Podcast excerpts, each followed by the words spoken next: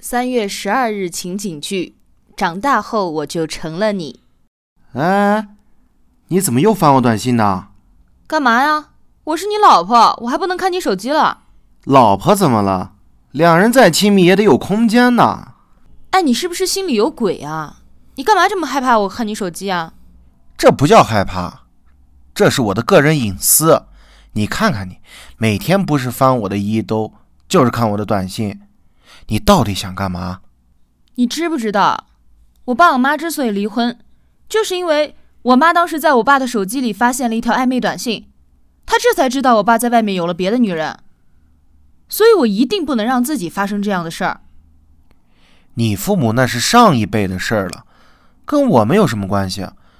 你不能因为你爸出轨了就觉得所有的男人都有外遇吧？我是你的丈夫，不是犯人。你每天这样让我觉得真的很不舒服。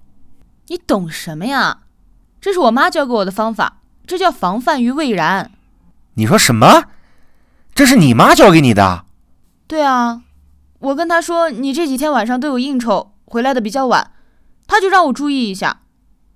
还不是为了我们俩好吗？不希望咱俩步他们的后尘。你妈太过分了。你俩要是再这样下去，我们就真的要步入他们的后尘了。桃子，你说我该怎么办啊？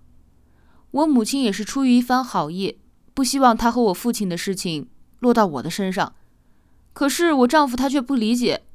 你说我该怎么办呢？